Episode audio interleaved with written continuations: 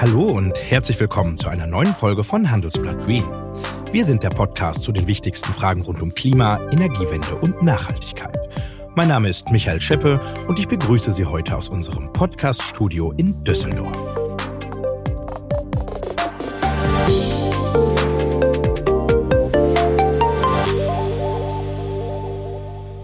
Es war ein Urteil, das die Klimapolitik in Deutschland nachhaltig verändert hat. Im April 2021 nämlich hat das Bundesverfassungsgericht entschieden, dass Klimaschutz ein Grundrecht ist. Und in der Tagesschau klang das damals so. Das Klimaschutzgesetz ist in Teilen verfassungswidrig und muss nachgebessert werden. Mit dieser wegweisenden Entscheidung hat das Bundesverfassungsgericht die Politik aufgefordert, mehr für den Klimaschutz zu tun. Durch das Gesetz werden demnach vor allem die Freiheitsrechte der jungen Generationen verletzt. So dürften deutliche Schritte zur Senkung von Treibhausgasemissionen nicht auf die lange Bank geschoben werden. Nur zwei Wochen danach passte die Große Koalition damals dann ihre Klimaschutzziele auch tatsächlich an. Äh, Deutschland solle bis 2045 und nicht erst bis 2050 klimaneutral sein. Und genau diese Formulierung steht auch noch heute im Koalitionsvertrag unserer jetzigen Ampelregierung. Zu verdanken haben wir diese Formulierung auch einer Familie von der Nordseeinsel Pellworm. Nämlich einmal Sophie Baxen 22. Sie war eine der Klägerinnen und ihre Mutter Silke Baxen 52. Die hatte schon 2019 dafür gesorgt, dass die Bundesregierung erstmals vor Gericht stand, weil sie eben das Klima nicht ausreichend schützt. Mutter und Tochter also, man darf es schon so sagen, haben mit ihren Klagen die Regierung mächtig unter Druck gesetzt und am Ende auch die deutsche Klimapolitik verändert. Und genau darüber haben beide ein Buch geschrieben. Butter bei die Fische heißt es. Es gibt es jetzt im Handel und heute sind die beiden Autorinnen bei mir zu Gast bei Handelsblatt Green. In der heutigen Ausgabe frage ich mich nämlich, retten Klagen unser Klima? Lohnt es sich eigentlich noch, gegen den Klimawandel zu kämpfen? Und warum ändern so viele Menschen ihr Verhalten nicht, obwohl sie die Folgen des Klimawandels doch kennen. Genau darüber möchte ich mit den beiden Autorinnen sprechen. Moin Moin in den hohen Norden, Sophie und Silke Baxen. Ja, moin. Hallo. Hallo, Sophie, Sie studieren ja Agrarwissenschaften in Kiel und Sie, Silke, sind Biologin, politisch aktiv und leidenschaftliche Naturschützerin. Was Sie gemeinsam haben, das ist Ihre Heimat, die Insel Pellworm, südlich von Sylt, eine kleine Insel also in Nordfriesland, sechs Kilometer lang und sieben Kilometer breit. Silke, Sie wohnen schon ein paar Jahre auf dem Eiland. Wie merken Sie denn dort den Klimawandel? Ja, also wir haben ihn vor allen Dingen ähm, 2017, 2018 äh, sehr stark gemerkt ähm, wo wir eigentlich von der Regenzeit 2017 wirklich nahtlos in eine Trockenzeit übergegangen sind und daraufhin ja diese ganz besonderen Dürresommer ähm, gefolgt sind. Ich glaube, das haben aber viele Menschen gemerkt. Hm. Ähm, was bei uns an der Küste auf jeden Fall ein großes Problem werden wird, ist der Meeresspiegelanstieg. Den merkt man ja eben nicht jeden Tag. Aber was wir tatsächlich jetzt schon merken, ist, dass eben Sommerhochwasser mehr werden und dass es irgendwie eben doch eine Veränderung gibt. Mhm. Und Hochwasser ist das Stichwort. Pellworm liegt nämlich einen Meter unter dem Meeresspiegel. Und sollte der Klimawandel so fortschreiten, sagen Experten, könnte die Insel in 100 bis 200 Jahren verschwunden sein und schon viel früher nicht mehr bewohnbar. Anders ausgedrückt, wir werden die Ersten in Deutschland sein, die absaufen. So schreiben Sie es beide zumindest in Ihrem Buch. Ähm, Sophie, Sie wollen ja mal den elterlichen Biobauernhof übernehmen. Was bedeutet denn der Klimawandel für Ihre Pläne? Naja, also hauptsächlich bedeutet das eben, dass es einfach ein bisschen schwieriger wird zu planen, sozusagen, ganz grob gesagt. Mhm. Also die Jahreszeiten verschieben sich eben so ein bisschen oder verschwimmen so ein bisschen, finde ich. Und das macht es natürlich eben dann ein bisschen schwieriger, ähm, zum Beispiel Getreide anzubauen, ähm, bringt auf jeden Fall neue Herausforderungen, auch für die Art, wie man Tiere hält. Ähm, aber da stecken auch, finde ich, glaube ich, noch total viele Chancen und Möglichkeiten drin. Mhm. Und das mit dem Absaufen, um da mal Ihre Worte zu verwenden, ist nicht nur ein Problem von Pellworm. Das hat mir nämlich der bekannte Klimaforscher Mujib Latif von der Universität Kiel erklärt. Der war auch schon mal bei uns zu Gast bei Handelsblatt Green. Und so beobachtet er den steigenden Meeresspiegel. Also Pellworm ist nicht die Ausnahme, sondern Pellworm wird natürlich die Regel sein, weil alle Küstenregionen der Welt werden von den steigenden Meeresspiegeln betroffen sein. Äh, einige mehr, andere weniger. Aber wir gehen davon aus, dass die Meeresspiegel schon bis zum Ende des Jahrhunderts vielleicht um einen Meter steigen können. Ja, Silke, Sie haben schon vor 30 Jahren in den Vorlesungen von Herrn Latif gesessen und so lange mahnt er auch schon vor den Folgen des Klimawandels und andere Experten tun das auch eindringlich. Wenn man die Politik so beobachtet, finde ich, ist wenig bis gar nichts, würden einige Naturschützer sagen, passiert. Wie erklären Sie sich das, die Wissenschaft und das, die Untätigkeit der Politik? Ja, das stimmt. Also auch der Club of Rome hat das, äh, sagt das eben wirklich auch schon seit Jahrzehnten. Und Mojib Latif hat es eben auch schon damals gesagt, als ich Bio studiert habe. Und ich glaube, äh, dass es immer so ein bisschen so ist, dass man ähm, Dinge vor sich her schiebt und das vor allen Dingen auch in der Politik besonders so ist.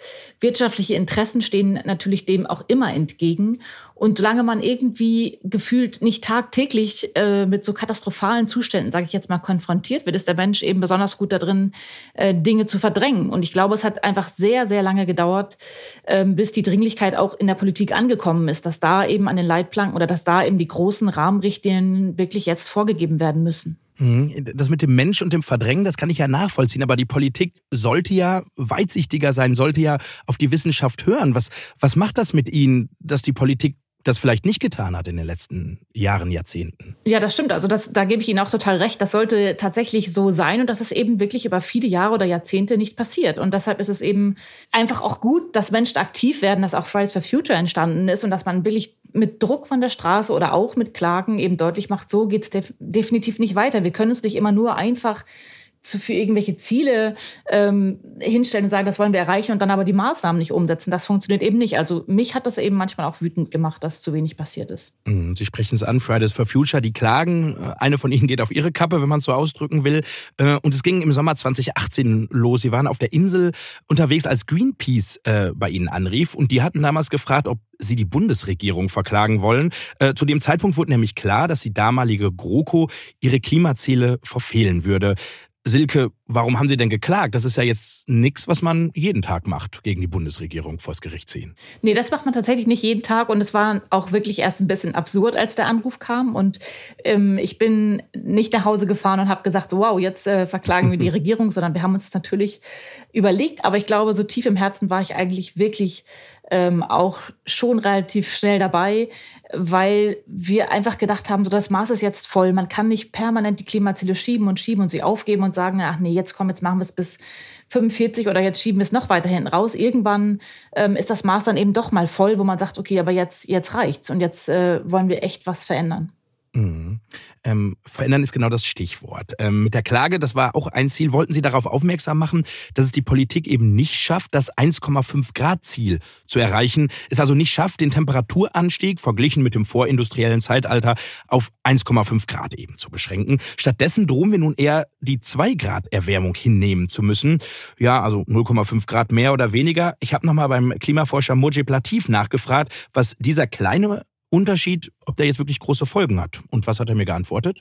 Äh, der Unterschied zwischen 1,5 Grad und 2 Grad, der ist erheblich, gerade wenn man längere Zeiträume betrachtet. Äh, da sprechen wir dann tatsächlich über Differenzen von mehreren Metern Meeresspiegelanstieg. Aber das ist nichts, was sich dann in den nächsten Jahrzehnten darstellen wird, sondern das ist etwas, äh, was sich dann wirklich über die Jahrhunderte einstellen wird. Und wir wissen zwar nicht genau, wo bestimmte Kipppunkte sind, aber es kann durchaus sein, dass wenn wir die 2 Grad äh, Marke äh, nicht unterschreiten, dass dann tatsächlich der Meeresspiegel vielleicht um 10, 15 Meter steigen wird und wir es gar nicht mehr verhindern können. Ja, deswegen ist es so wichtig, dass man bei 1,5 Grad bleibt.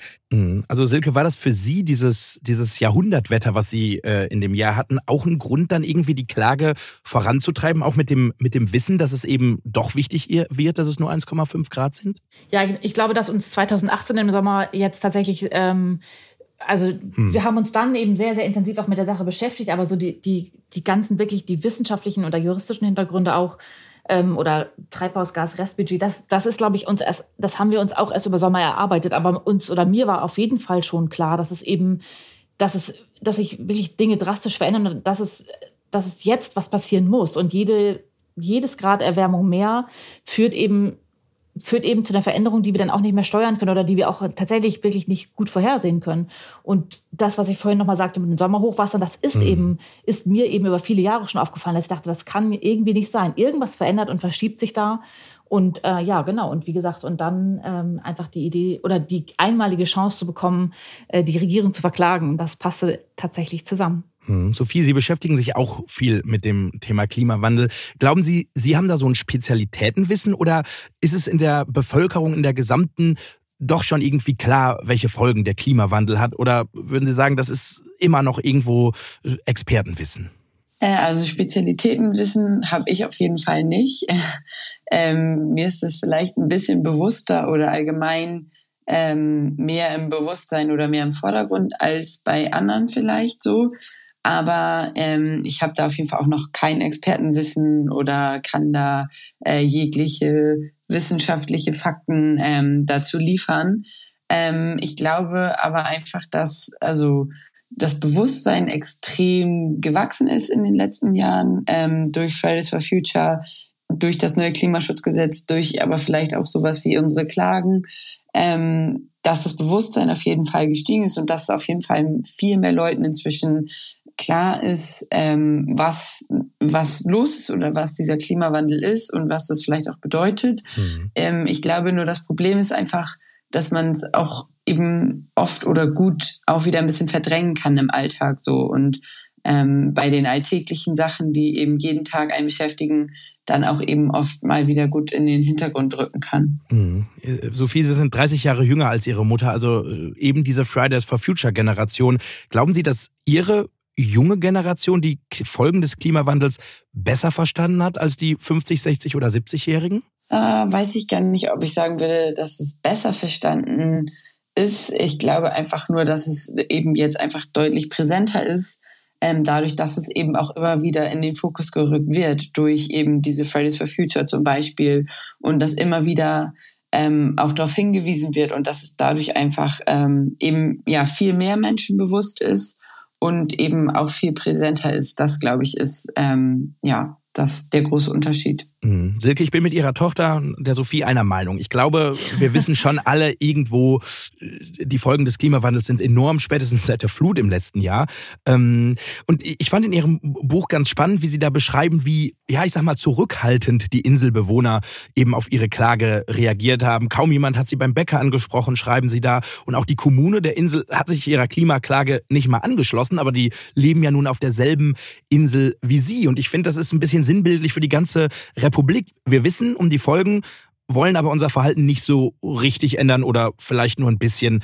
Ähm, Silke, warum gucken denn so viele Menschen beim Thema Klimawandel weg? Was ist Ihre Erklärung? Ja, ich finde es auch ähm, echt schwierig und würde mich auch so viel anschließen. Ich glaube, das ist eben, das sind so schleichende Prozesse.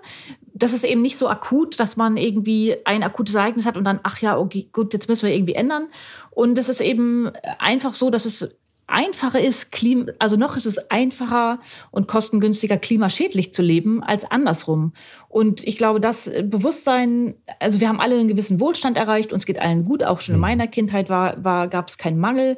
Und dann ist man so ein bisschen weichgespült, glaube ich. Und ähm, dieses Gefühl, ja, alle sollen es mal besser haben und wir müssen, alles muss wachsen und besser werden, ähm, das ist, glaube ich, irgendwie der falsche Weg. Und ich glaube, was man einfach auch nach außen transportieren muss, ist, dass diese, dieser Begriff des Verzichts, mhm. das ist für mich immer so der, der Auslöser, das ist einfach total der falsche Weg, sondern was ist denn Verzicht daran, wenn ich am Ende bessere Böden, saubere Luft, äh, gesünderes Wasser und äh, einfach ein besseres Klima habe, in dem wir gesünder leben können und in dem unsere Kinder gut aufwachsen können. Was Aber vielleicht einen Malle Urlaub weniger, weil man den, auf den Flug verzichtet.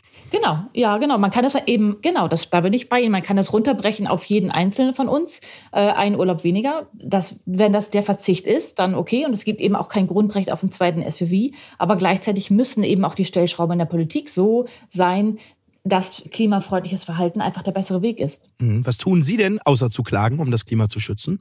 genau. Ja, wir sind auf jeden Fall nicht Familie Mustermann oder Musterfrau und mhm. wir sind nicht die, ähm, sage ich mal so, die, die Klimaheiligen. Das ist, glaube ich, total falsch ähm, sondern wir versuchen es eben auch in vielen kleinen Schritten ähm, bewusster zu machen. Also ich versuche das zumindest in meinem täglichen Leben zu integrieren und mit vielen, vielen kleinen Schritten. Und wenn es eben nur ist, mehr Fahrrad fahren, mehr öffentliche Verkehrsmittel, nicht mehr fliegen zu wollen, sich gesünder zu ernähren, ähm, sprich auch vielleicht ein bisschen weniger Fleisch zu verzehren. Äh, das sind ja so ganz viele kleine Schritte, die jeder weiß. Auf der Autobahn kann man auch mhm. freiwillig 100 fahren.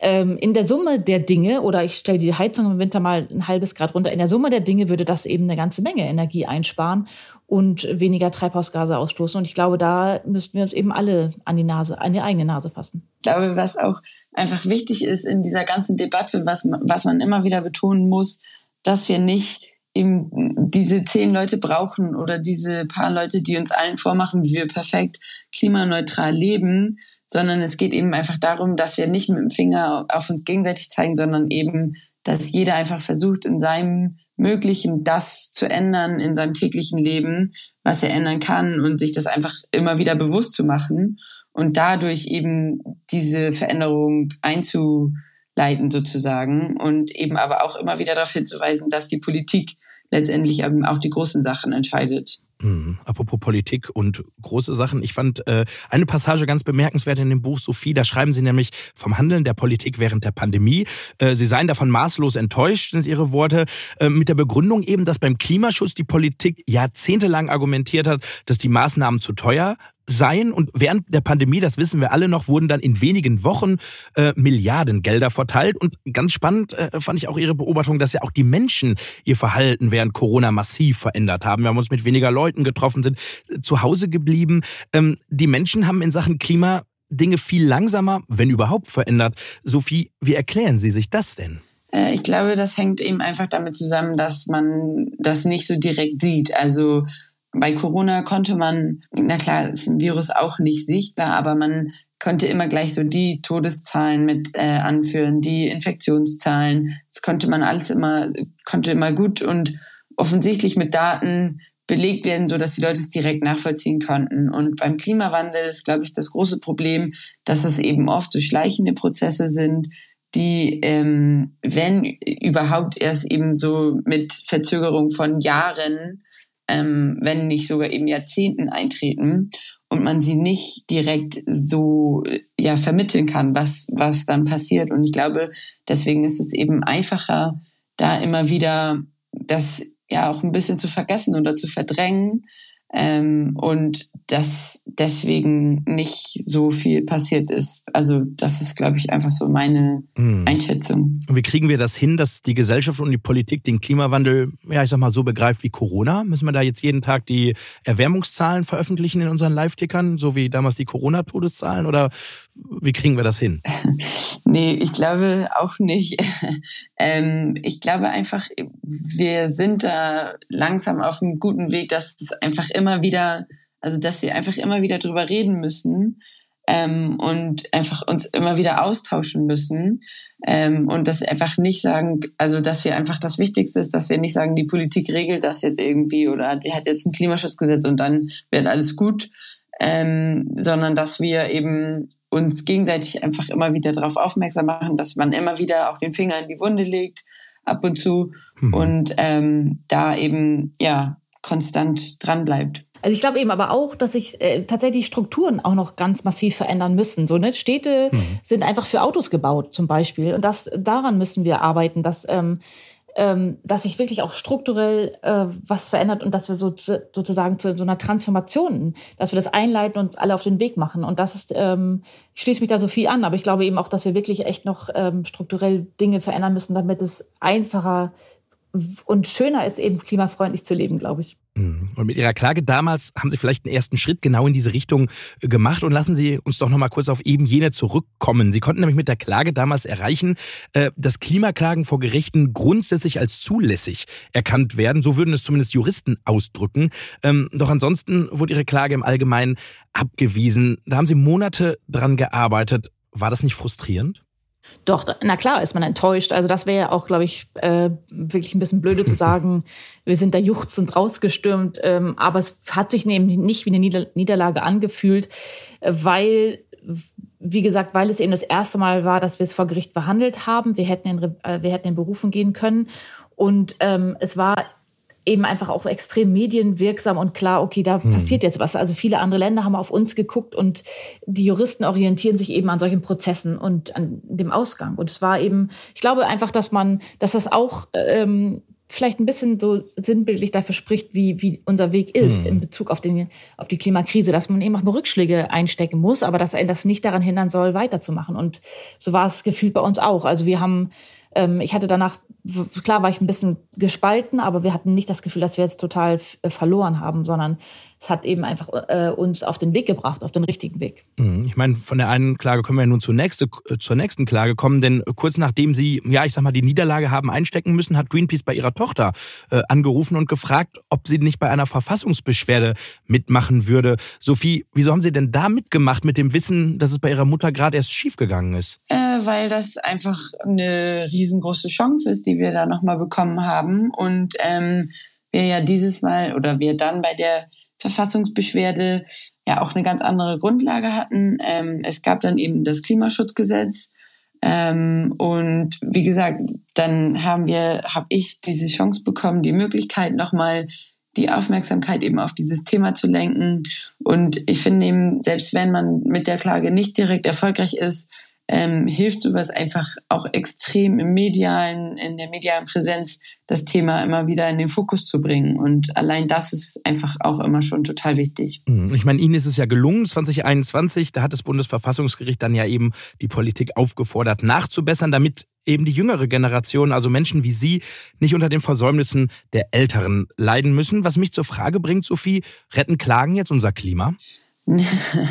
nicht nur. Also das ist ähm, wie bei allem in, in der Klimabewegung und im Klimawandel. Äh, man kann eben nicht sagen, das ist jetzt die eine Maßnahme oder die eine Lösung, die uns retten wird. Ich glaube, sie sind ähm, ein Mittel oder ein Weg in der Klimabewegung, um was zu erreichen im Klimaschutz, aber nicht der einzige Weg. Also sie müssen auf jeden Fall immer auch in Kombination gehen mit weiteren Demos, mit ganz vielen anderen Aktionen ähm, und ganz vielen anderen Menschen. Und ich glaube, dann können sie auf jeden Fall ein Weg sein, um ähm, für den Klimaschutz was zu bewegen. Aber sie sind niemals nur der einzige Weg, glaube ich. Mhm. Sehen Sie das auch so, Silke? Ja, genau. Also meine Antwort wäre, glaube ich, ja und nein gewesen, denn äh, die Klagen werden wahrscheinlich das Klima nicht retten. Aber ähm, es ist auf jeden Fall wichtig und es ist eben ein Weg, aber was wir danach brauchen, sind eben konkrete Maßnahmen. Also es nützt eben auch nichts, wenn man dann äh, sich wieder auf irgendein Ziel verständigt und aber in den Sektoren keine konkreten Ziele festlegt und eben nicht irgendwann auch mal in die Umsetzung kommt. Das ist das Entscheidende. Ne? Also man mhm. kann anstoßen und auch eine Klage kann dazu ein richtig, richtig gutes äh, Instrument sein, aber danach muss eben auch gehandelt werden. Mhm. Zweimal sind Sie nun von Greenpeace sozusagen angeschoben worden, äh, ja, in Klage zu gehen. Ähm, Stelle ich mir die Frage, und das haben einige Inselbewohner ja auch Ihnen vorgeworfen, waren Sie nur Marionetten von Greenpeace? Also ich sehe das komplett anders. Wir waren ein äh, richtig, richtig tolles Team und wir sind so zusammengewachsen, das hat eben wirklich auch menschlich uns so viel weitergebracht. Also natürlich braucht man äh, dafür Menschen wie wir, die ähm, Lust haben, die betroffen sind und die äh, sich auf den Weg machen wollen und das vor allen Dingen auch auf sich nehmen. Das ist ja, das war ja nur auch kein Spaziergang. Mhm. Ähm, und das beschreiben wir eben auch in dem Buch, was wir eigentlich in der Zeit alles gemacht haben. Also das ist nicht so, dass wir da irgendwie ähm, dass wir sozusagen nur die Hände in den Schoß gelegt haben und ähm, von Greenpeace haben dahin tragen lassen, sondern das war ein gemeinsamer Weg. Wir waren echt äh, nur so stark, weil wir auch wirklich eine total tolle Rechtsanwältin und mit ihrem Team dahinter hatten und weil Greenpeace eben letztendlich auch einen Beitrag dazu geleistet hat. Und nur in dieser Kombi, glaube ich, ist das auch möglich, dass man dabei erfolgreich wird. Hm. Sie beiden haben ja viel getan, um die Politik zum Handeln zu zwingen. Ähm, es gibt nun aber immer mehr Stimmen, auch in der Wissenschaft, die sagen, dass es langsam zu spät wird oder schon längst zu spät ist, das Klima zu retten. Ich habe da nochmal beim Klimaforscher Mojib Latif nachgefragt, ob es jetzt schon zu spät für den Klimaschutz ist. Und das hat er gesagt. Eigentlich ist es ja schon nach zwölf. Äh, wie viel nach zwölf kann man nicht sagen, aber die Auswirkungen sind ja offensichtlich. Das heißt also, äh, viele Millionen Menschen leiden heute schon unter der Klimaerwärmung, auch Menschen bei uns in Deutschland. Äh, und jetzt geht es eigentlich nur noch um Schadensbegrenzung. Ja, und vor allen Dingen geht es um diese berühmten Kipppunkte. Das heißt also, wenn wir über den Meeresspiegelanstieg sprechen, kann es sein, dass wenn wir eine bestimmte Erwärmung überschreiten, nehmen wir mal als Beispiel die 1,5 Grad, obwohl wir es nicht genau wissen, äh, wo diese Schwellentemperatur äh, liegt, ähm, äh, dann könnte es sein, dass wir es nicht mehr verhindern können, äh, dass Grönland abschmilzt, dass die Westantarktis abschmilzt, selbst wenn wir dann äh, keine Treibhausgase mehr ausstoßen. Und insofern äh, würde dann über die Jahrhunderte, über Jahrtausende der Meeresspiegel immer weiter steigen und dann würden wirklich ganze Landstriche untergehen ja, ganze Landstriche untergehen. Ist es nicht eigentlich schon zu spät und lohnt es sich überhaupt noch gegen den Klimawandel zu kämpfen, Silke und Sophie? Also ich, äh, ich glaube, es ist vor allen Dingen äh, nicht zu spät, unseren Planeten und uns zu retten. Ob das Klima gerettet wird, weiß ich nicht. Aber nein, das war jetzt, ähm, ich glaube nicht, dass es zu spät ist. Also ähm, wir, es ist fünf nach zwölf, aber in meiner Kindheit war es auch hm. schon in vielen anderen Wirtschaftsbereichen fünf nach zwölf. Ähm, als ich kleiner war, hätte ich mir niemals in meinem Leben vorstellen können, dass es mal wieder ein geeintes Deutschland gibt. Und ich hätte auch niemals gedacht, dass das Ruhrgebiet mal äh, nicht mehr aus Kohle und Stahl besteht. Das nur als Beispiel. Ich glaube aber tatsächlich, dass man Multiplativ auch ernst nehmen muss und dass er in seinen wissenschaftlichen Ausführungen da recht hat. Aber ich glaube trotzdem, dass wir ähm, das noch schaffen werden. Und ich bin, bin und bleibe ein optimistischer Mensch. Wir, wir müssen einfach wirklich jetzt äh, Gas geben und, äh, ja, und, und versuchen, ähm, mehr und mehr Menschen mitzunehmen und zu überzeugen, dass der klimafreundliche Weg der bessere ist. Mhm. Lohnt es sich aus Ihrer Sicht, Sophie, noch oder können wir es lassen? Nee, auf jeden Fall äh, lohnt sich das noch, finde ich. Also ich sehe das eigentlich sehr ähnlich wie Mama, wenn, ich meine, also ähm, wissenschaftlich hat Multiplativ da ja auf jeden Fall deutlich mehr Ahnung. Ich glaube aber, dass wir ähm, auf jeden Fall es auch schaffen, eben zumindest eine lebenswerte Zukunft zu gestalten für ähm, meine Generation und mhm. für alle Generationen, die danach noch kommen. Und ich finde, ähm, das ist allein ja schon ein sehr lebens, also ein sehr, sehr, sehr nennenswertes Ziel oder ein sehr ehrenwertes Ziel. Hm. Sophie, Sie schreiben am Ende des Buches, dass Sie erschöpft und frustriert seien, sind da die Worte, und sagen dann auch, Sie sehen Ihre Zukunft vorerst erstmal nicht in Demos und in Parteien. Da habe ich mich gefragt, war es das mit Ihrem persönlichen Kampf gegen den Klimawandel? nee, auf jeden Fall nicht. Also wie gesagt, es gibt ja total viele Wege, ähm, was für den Klimaschutz zu tun oder was in der Klimabewegung zu erreichen oder zu bewegen. Ähm, und ich finde, da muss eben jeder einfach seinen Weg finden oder gucken, wie er sich da am besten engagieren kann. Für mich sind es eben nicht Demos oder es ist auch nicht die Politik, weil da das kann ich mir im Moment einfach gar nicht mhm. vorstellen. Aber ähm, ich mache einfach in meinem persönlichen Umfeld weiter, ähm, will mich auf jeden Fall weiter damit beschäftigen, was mit der Landwirtschaft auch in Zukunft noch möglich ist und welche Möglichkeiten man da hat. Ähm, ja, genau. So muss eben jeder so seinen Weg finden und ähm, den gehen. Mhm. Ihre Mutter hat jetzt einen ganz anderen Weg gefunden, ist nämlich in die Politik gegangen. Silke, Sie wurden für die Grünen jetzt in den Kieler Landtag gewählt und verhandeln gerade auch mit der CDU einen neuen Koalitionsvertrag für Schleswig-Holstein.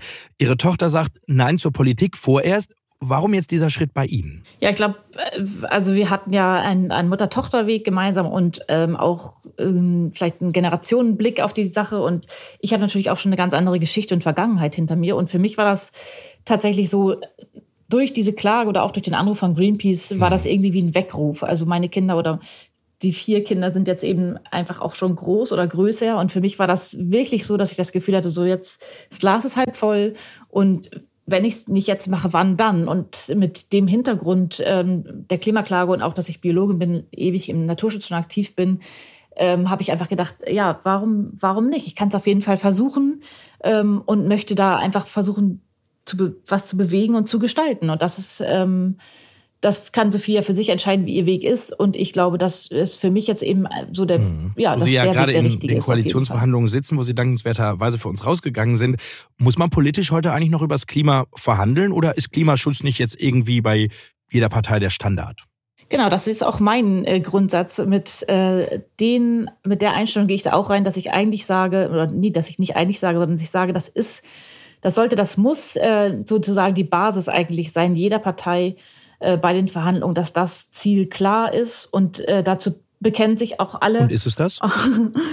dazu sage ich jetzt mal noch nichts. ähm, aber das sollte es sein und darauf werde ich auch pochen. Das kann, und das ist für mich auch so eigentlich wirklich die Grundlage, dass das die Basis sein muss und obendrauf kann man über viele andere Dinge verhandeln. Ähm, und ich glaube, ich würde dann einfach auch nicht müde werden, das Urteil des Bundesverfassungsgerichts ähm, immer und immer wieder zu zitieren und auch die Politiker, die weiter oben Zielvorstellungen äußern oder ähm, Dinge darstellen, beim Wort zu nehmen und zu sagen, gut, dann lass es uns jetzt umsetzen, auf geht's. Mhm. Auf geht's. Genau das, diesen Eindruck vermitteln Sie auch im, im letzten Kapitel äh, des Buches, finde ich. Dort mahnen Sie nämlich auch ein Stück weit, dass wir jetzt an einem Scheideweg stehen. Wörtlich heißt es, wir müssen uns entscheiden, ob wir Teil des Problems oder eben Teil der Lösung sein wollen. Ähm, ich habe den Klimaforscher Mojib Latif nochmal gefragt, wie viel Zeit uns denn jetzt eigentlich noch bleibt, um das Klima zu retten. Wir haben inzwischen weniger als zehn Jahre, äh, wenn wir auf dem heutigen Stand bei den Emissionen bleiben, bei den weltweiten Emissionen, äh, bis wir die 1,5 Grad erreicht haben und vielleicht ja 20, 25 Jahre, bis wir die 2 Grad erreicht haben. Äh, das Problem ist ja, dass überhaupt nicht zu erkennen ist, äh, dass die Welt wirklich umkehrt. Also die Treibhausgasemissionen steigen ja immer noch, selbst nach dem Pariser Klimaabkommen 2015, wo die Länder ja versprochen haben, äh, unter 1,5 Grad zu bleiben oder zumindest deutlich unter 2 Grad. Aber sie handeln nicht entsprechend. Und insofern sind die Vorzeichen nicht sehr gut. Aber, wie sagt man so schön, die Hoffnung stirbt zuletzt. Ja, die Hoffnung stirbt zuletzt. Ähm, Frau Baxen und Frau Baxen, wie sieht denn Ihre Hoffnung aus? Bekommen wir das noch hin oder nicht so? Ich glaube schon, dass wir es hinbekommen. Also ich bin natürlich auch bei Mujib Latif, dass äh, das ist tatsächlich so, dass man manchmal in schwachen Momenten wirklich denkt, dass äh, die Wand, die wir da gerade äh, versuchen aufrechtzuerhalten, irgendwie droht einzustürzen. Mhm. Aber ähm, dem also den Gefühlen gebe ich mich nicht hin, weil ich weiß, wie viel wir wirklich schon geschafft haben und wie viel auch möglich ist. Und man darf, glaube ich, einfach nicht locker lassen. Das ist äh, wirklich wichtig, dass man äh, immer und immer wieder drüber redet, so wie auch jetzt. Also diese großartige Chance hier im Podcast, das nochmal darzustellen oder einfach, man muss es weiter und weiter kommunizieren und die Politiker beim Wort nehmen und äh, in gewisser Weise auch dazu zwingen, ähm, so die Maßnahmen umzusetzen. Hm, was ist denn Ihr Ihre, ja, Ihr Eindruck, Sophie, ändert sich jetzt wirklich was? Ich meine, wir reden über das Thema 20, 30, 40 Jahre. Jetzt äh, sind die Grünen in der, in, der Koalition auf, auf, auf Bundesebene. Äh, jetzt hat man irgendwie auch eine größere Wahrnehmung für ja diese Katastrophen, für, für Flut, für Regenwelle, Regenfälle, für, für Hitze und man assoziiert das irgendwie alles mit dem Klimawandel. Ähm, glauben Sie, wir sind jetzt an so einem Punkt? Äh, Herr Latif hat gesagt, wir haben noch zehn Jahre ja, wo sich wirklich etwas tut, also politisch, aber auch im, im, im Verhalten der Menschen? Sophie, was ist so Ihre Beobachtung? Ähm, ja, teilweise auf jeden Fall. Also ich meine, ähm, politisch hat sich ja in der Hinsicht in den letzten Jahren schon sehr viel getan, wenn man bedenkt, dass vorher 20 Jahre da gar nichts passiert ist. Also ähm, dass es eben seit 2019 ein Klimaschutzgesetz gibt und dieses letztes Jahr auch angehoben wurde, ist ja an sich erstmal auch schon eine sehr, sehr wichtige Grundlage und ähm, auch schon ein gewisser Meilenstein vielleicht. Ähm, mhm. Mir fehlt da einfach immer noch eben ganz konkret, wie diese Maßnahmen umgesetzt werden sollen und wie dieses Klimaschutzgesetz eingehalten werden sollen. Das ähm, fehlt mir natürlich immer noch und das fehlt auch einfach in allen Entwürfen bis jetzt. Niemand traut sich zu sagen, wie man genau was tun kann oder wird, um das zu erreichen. Aber grundsätzlich ist eben. Also genau das, was Sie in Ihrer Klage fordern. Ja, genau. Aber grundsätzlich ist es eben auch schon eben, finde ich, wichtig, dass es in den letzten drei Jahren dieses Gesetz gibt und dieses Gesetz angehoben wurde, was 20 Jahre lang vorher eben gar nicht passiert ist und immer wieder in den Hintergrund gedrängt wurde. Und ich glaube mhm. auch, ähm, dass bei den Menschen ein größeres Bewusstsein da ist und auch eine größere, ähm, also dass die Menschen bereit sind, auch ihr Verhalten vielleicht zu ändern. Aber das ist eben auch so, dass es auch ein Stück von der Politik kommen muss und dass es den Leuten auch einfach gemacht werden muss. Also man kann nicht einfach immer nur sagen, ja, ihr müsst euer Verhalten ändern. Ja, klar auch. Aber es muss eben auch attraktiver gestaltet werden, finde ich. Mhm. Das heißt also, Silke, Fleisch teurer, Benzin teurer, so in die Richtung? nee, das hatte ich vorhin ja schon mal gesagt. Ähm, das glaube ich nicht. Also da, äh, ich, äh, bin eher bei einer sozial-ökologischen Transformation, äh, bei der man auch wirklich die Menschen mitnimmt mhm. und bei der man es genauso nicht macht. Die Frage ist ja auch, äh, welches Fleisch hat den wahren Preis, in Anführungszeichen, was ist zu billig und welches Fleisch ist zu teuer, in Anführungszeichen. Mhm. Da vertrete ich, glaube ich, auch äh, eine bisschen andere Meinung. Ähm, nee, ich glaube, dass man es wirklich, dass wir die Menschen mitnehmen müssen und dass wir, ähm, wie gesagt, dass eben klimafreundliches Verhalten der einfachere Weg ist und dass sozusagen die klimaschädlichen Wirtschaftsweisen oder auch der, der Flugverkehr nicht subventioniert wird. Das, das ist ja wohl erstmal so die Grundlage, finde ich. Mhm. Und dann brauchen wir eben auch vor allen Dingen im Verkehrssektor äh, ganz dringend mal ähm, einen Umschwung. Mhm. Silke und Sophie, wir haben mit Pellworm angefangen und ich würde auch gerne mit Pellworm aufhören. Sie beide, wie stellen Sie sich denn Ihr Leben auf der schönen Insel in 20 Jahren vor? Mit Rettungsweste oder schon gar nicht mehr drauf oder immer noch auf dem Bauernhof? Ah, mit einem äh, kleinen Rettungsboot vor der Tür. Also ich glaube, nee, in 20 Jahren glaube ich, äh, wie gesagt, also der Meeresspiegelanstieg so im Speziellen, der ist ähm, ja tatsächlich ein schleichender Prozess. Und wir sind, wir sind umgeben von einem acht Meter hohen Seedeich. Wir jammern auf hohem Niveau, das darf man eben auch nicht vergessen. Die Hallinge um uns rum sind äh, viel eher bedroht und der globale Süden sowieso brauchen wir nicht drüber reden. Ich habe immer noch große Hoffnung, dass wir das schaffen. Wir werden wahrscheinlich äh, noch mal sehr intensiv über Klimaanpassungsmaßnahmen nachdenken müssen. Davon bin ich auch überzeugt. Und Sophie, Captain auf dem Boot neben äh, dem Bauernhof? nee, nee, auf jeden Fall nicht. Also ähm, ich sehe das ganz ähnlich. Ich, wie gesagt, der Meeresspiegelanstieg ist eben so ein komplexer Prozess, das wird nicht in 20 Jahren ähm, Pellworm wird dann nicht untergehen. Ähm, ich habe auch eher die optimistische Hoffnung und denke auch immer lieber eher optimistisch und glaube, dass wir das schon noch schaffen, das Ruder rumzureißen. Ähm, und aber das ist eben, da, dafür muss es eben jetzt passieren und dafür muss jetzt eben noch auch viel mehr passieren.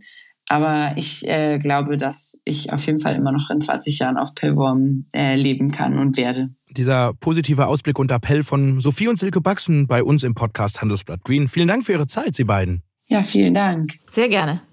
Und das war Handelsblatt Green für diese Woche. Wenn Sie Fragen, Themen oder Anregungen für uns haben, freuen wir uns über Ihre Mail an green.handelsblatt.com. Mein Dank gilt Florian Högerle und Johannes Grote für die Produktion dieser Ausgabe. Und wenn Sie jetzt noch mehr zu den Auswirkungen des Klimawandels erfahren möchten, dann habe ich jetzt noch einen Tipp für Sie. Gehen Sie doch einfach auf handelsblatt.com slash mehrklima. Dort haben Sie die Möglichkeit, weitere Analysen und Hintergrundinfos rund um Klima, Energiewende und Nachhaltigkeit zu lesen. Probieren Sie das doch gerne mal aus. Ich bin gespannt auf Ihr Feedback. Und den Link, den finden Sie auch in den Show Notes. Da haben wir Ihnen auch noch einen zweiten Link reingepackt. Uns interessiert nämlich, was Sie an Handelsblatt Green mögen, was Ihnen fehlt, was Sie demnächst hören wollen. Wir haben eine kleine Umfrage gemacht. Machen Sie doch gerne mit. Und wenn Ihnen unser Podcast gefallen hat, da freuen wir uns natürlich auch über eine gute Bewertung in Ihrer Podcast-App. Und nun heißt es bis zum nächsten Mal. Tschüss aus Düsseldorf.